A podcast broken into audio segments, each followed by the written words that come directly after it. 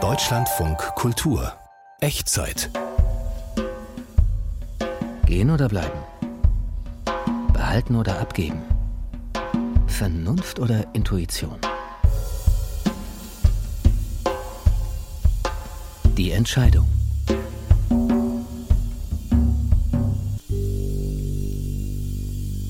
Also ich war 19 Jahre alt, war in Hamburg und habe so eine Art Praktikum im Hotel gemacht und habe dort meinen Freund kennengelernt.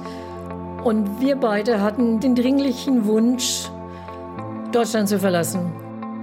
Wenn man als junger Mensch keine Antworten findet, was ist während der NS-Zeit passiert, es gab wenig Gespräche, keine Auseinandersetzung, damit auch keine Aufklärung für mich.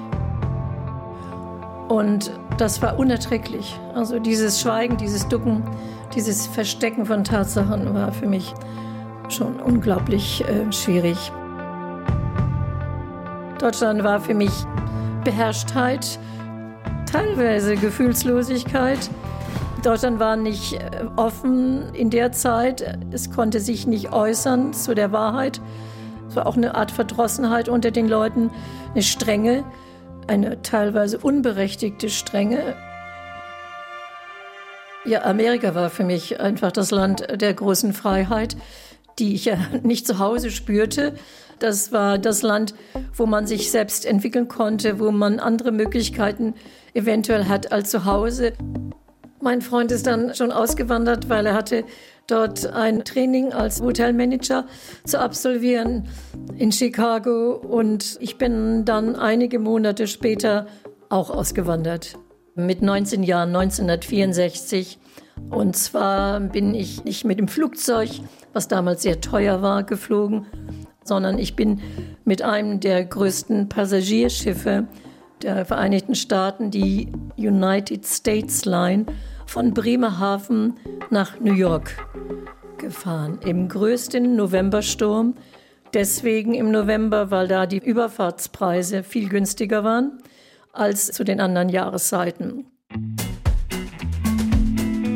Ja, die Amerikaner sind viel offener, gehen mit leichtem Fuß sozusagen, so habe ich das Gefühl gehabt, durchs Leben. Die tragen nicht hinter sich so einen langen Mantel, der über den Boden noch schleift und sie immer noch zurückhält, sondern die waren viel mutiger und ja, freier, glücklicher, zufriedener. Und das war es, was den Anfang leicht gemacht hat. Also mit meinem Freund bin ich dann durch einige Staaten in den USA, haben immer gearbeitet und haben das Riesenland, die Staaten, die Menschen in vollen Zügen genossen und nie bedauert, dass wir den Schritt unternommen haben.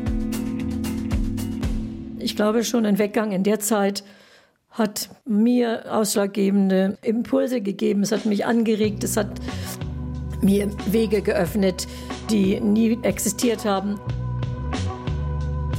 Dieses Auswandern, den ersten Schritt zu machen, hatte zur Folge, dass ich dann viele weitere Schritte noch gemacht habe in ferne Länder als verheiratete Frau.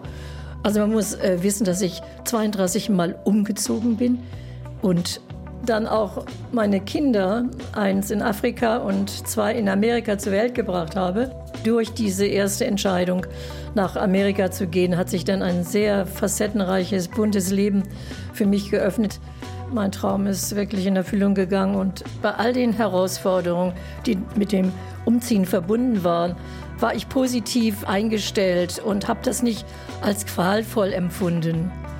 Das war der Preis dieser Reise und dieses Wollens, dieses Sehenwollens der fremden Länder. Das hat es mit sich gebracht.